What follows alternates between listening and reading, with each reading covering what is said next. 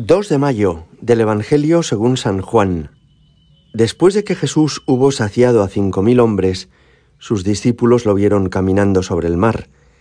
Al día siguiente la gente que se había quedado al otro lado del mar notó que allí no había habido más que una barca, y que Jesús no había embarcado con sus discípulos, sino que sus discípulos se habían marchado solos.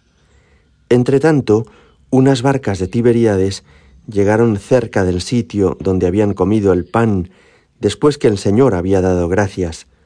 Cuando la gente vio que ni Jesús ni sus discípulos estaban allí, se embarcaron y fueron a Cafarnaún en busca de Jesús. Al encontrarlo en la otra orilla del lago le preguntaron, Maestro, ¿cuándo has venido aquí? Jesús les contestó, En verdad, en verdad os digo, me buscáis no porque habéis visto signos, sino porque comisteis pan hasta saciaros. Trabajad no por el alimento que perece, sino por el alimento que perdura para la vida eterna, el que os dará el Hijo del Hombre, pues a éste lo ha sellado el Padre, Dios. Ellos le preguntaron, ¿y qué tenemos que hacer para realizar las obras de Dios? Respondió Jesús, la obra de Dios es esta, que creáis en el que Él ha enviado. Palabra del Señor. Vamos a tratar de imaginarnos cómo fue esta escena que hoy nos describe el Evangelio. Jesús ha dado de comer a una multitud, a cinco mil hombres, y entonces pretenden hacerle rey. Quieren encumbrarlo porque les parece que estando a su lado todo va a marchar bien en la sociedad. Pero Jesús se escabulle, no busca la gloria humana, y sin que se den cuenta, pues enseguida ha desaparecido.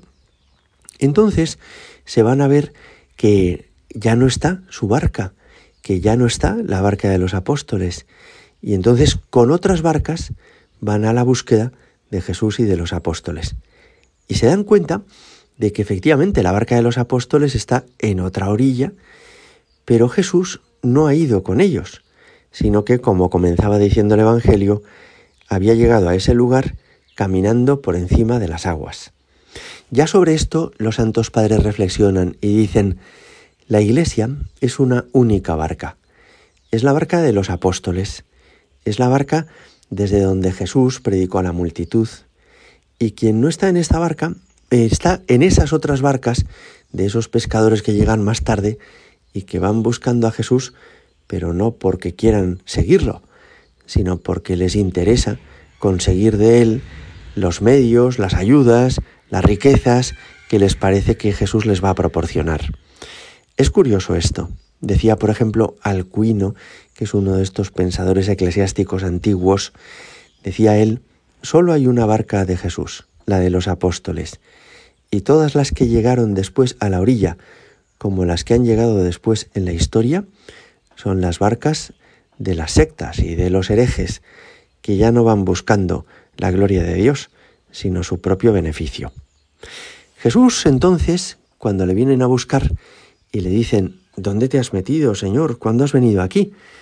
Les empieza a predicar. En verdad, en verdad os digo, trabajad no por el alimento que perece. Esto también nos llama la atención.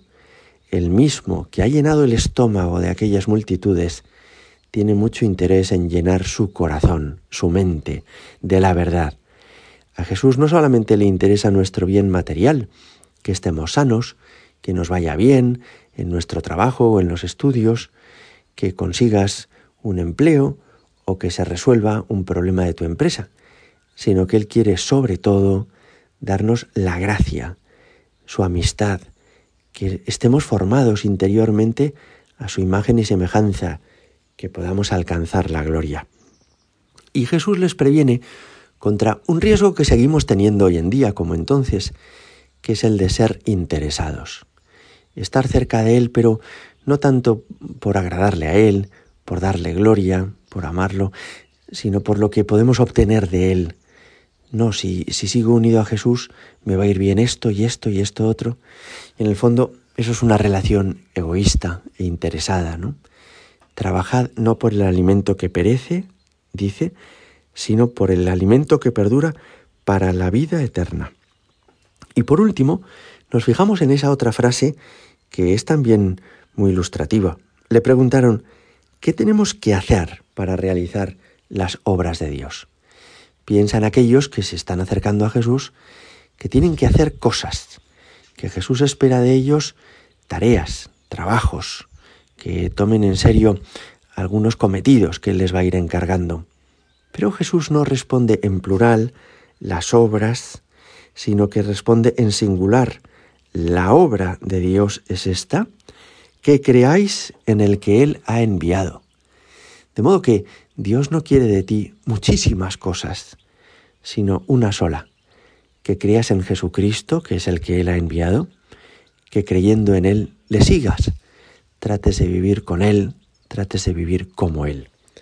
Esto me, recordaba una cosa que nos decía el padre Mendizábal, que en paz descanse, un jesuita ejemplar, ¿verdad?, que falleció en el año 2018. Él nos decía, si sois lo que tenéis que ser, haréis mucho bien. Pero si os empeñáis en hacer mucho bien, mucho bien, mucho bien, entonces no acertaréis, ¿no? Es decir, la obra que Dios quiere es una sola, que creamos en Cristo y que, siguiéndole a Él, seamos lo que tenemos que ser, un buen sacerdote, una magnífica catequista, unos santos padres de familia, unos estudiantes llenos de Dios. Cuando uno es el que tiene que ser, hace mucho bien a su alrededor.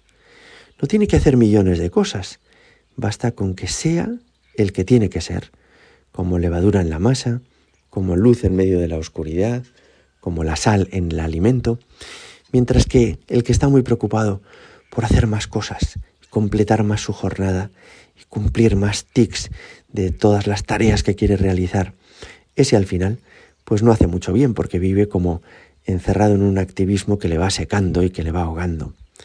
Jesús, hoy te pedimos que demos en el clavo, que vayamos a lo que es esencial en la vida espiritual, que no es hacer muchas cosas, sino vivir contigo y como tú. Gloria al Padre y al Hijo y al Espíritu Santo, como era en el principio, ahora y siempre y por los siglos de los siglos. Amén.